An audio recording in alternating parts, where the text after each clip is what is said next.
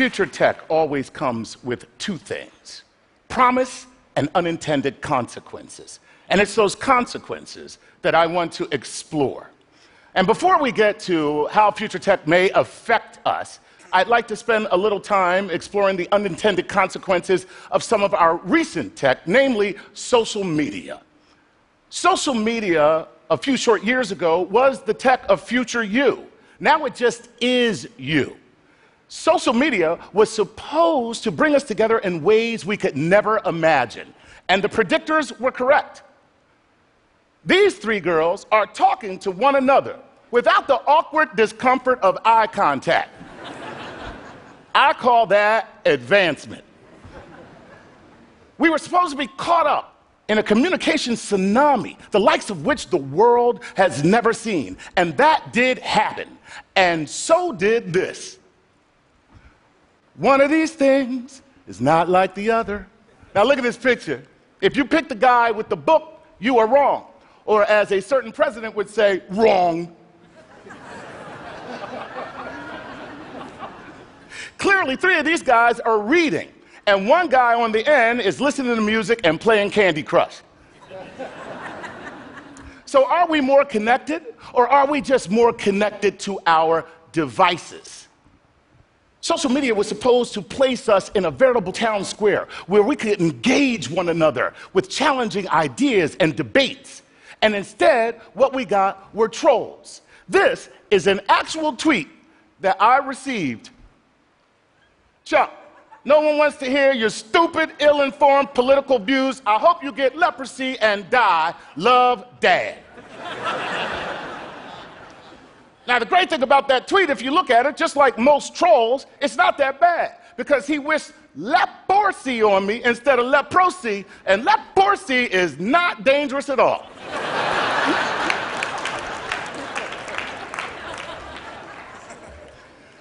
Along with trolls, we got a brand new way of torturing teenagers cyberbullying. A concept that my 75 year old mother just can't seem to wrap her head around. So, uh, so, did, so did they hit him? No, mom, they, they didn't hit him. Did, did they take his money? No, mom, they didn't take his money. They put his face in the toilet? N- no, no, mom, they did. Well, what did they do? They attacked him on the internet. Attacked him on the internet? Well, why don't you just turn off the internet? Your whole generation is a bunch of wussies. She's got a point. She's got a point. And I don't even want to talk about what social media has done to dating. I was on Grindr until I found out it wasn't a sandwich app. and I, I, I can't even tell you about Tinder except for the fact that if you think that there is a limit to the amount of anonymous sex we can have on this planet, you are sadly mistaken. uh, so, where do we go from here? Well, let's just jump right in and play the hits. Driverless cars, something that has already been around for many, many years just without the assistance of computers.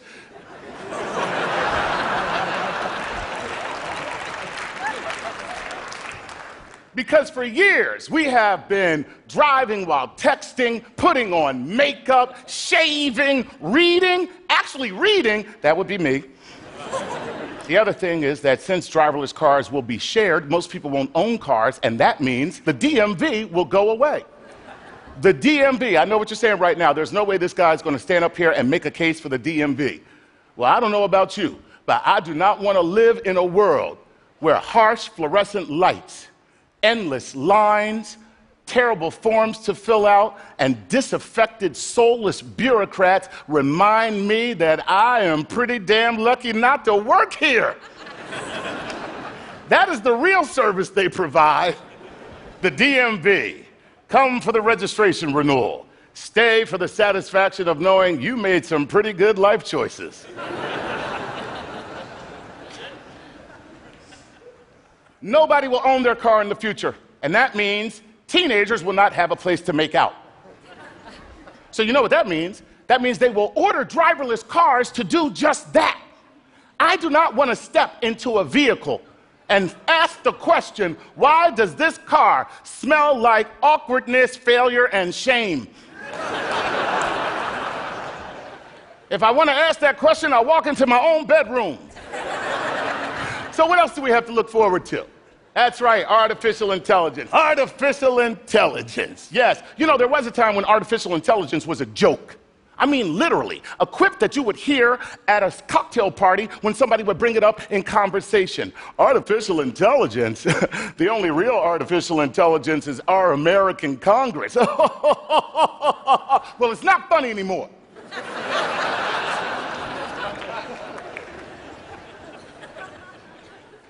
Stephen Hawking, Elon Musk, and Bill Gates have all gone on record expressing grave reservations about artificial intelligence. That's like Jesus, Moses, and Muhammad coming together and saying, Guys, guys, here's something we can all believe in. You might want to go with that, is all I'm saying. We are actually teaching machines how to think, how to understand our behavior, how to defend themselves, and even practice deception. What could possibly go wrong? the one thing is for sure the creation always despises its creator. Okay? The Titans rose up against the gods, Lucifer against Jehovah. And anybody who has a teenager has heard these words I hate you, and you're ruining my life. I hate you. Now, just imagine that sentiment with a machine that can outthink you and is heavily armed. the result? Absolutely.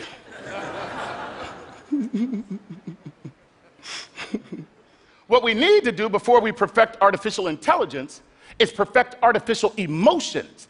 That way, we can teach the robots or machines how to love us unconditionally so that when they figure out that the only real problem on this planet is us, instead of destroying us, which by the way is totally logical, they will find us adorable, like baby poop.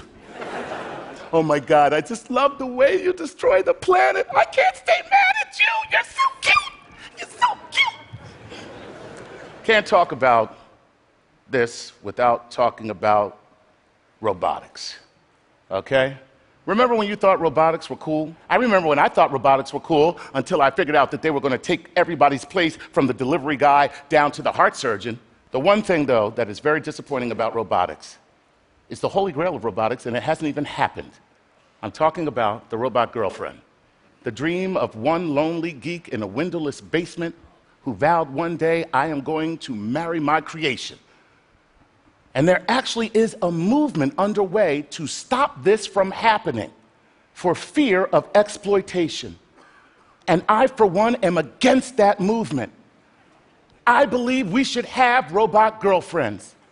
I just believe that they should come with a feminist protocol and artificial intelligence so she can take one look at that guy and go, I am too good for you, I'm leaving.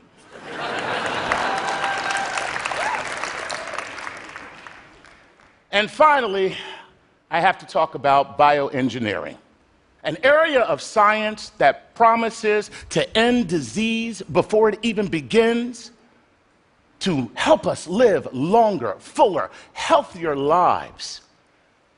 And when you couple that with implantable hardware, you are looking at the next incarnation of human evolution. And all of that sounds great until you figure out where it's really going. One place designer babies, where no matter where you are on the globe or what your ethnicity, babies will end up looking like that. that boy is surprised because he just found out both his parents are black.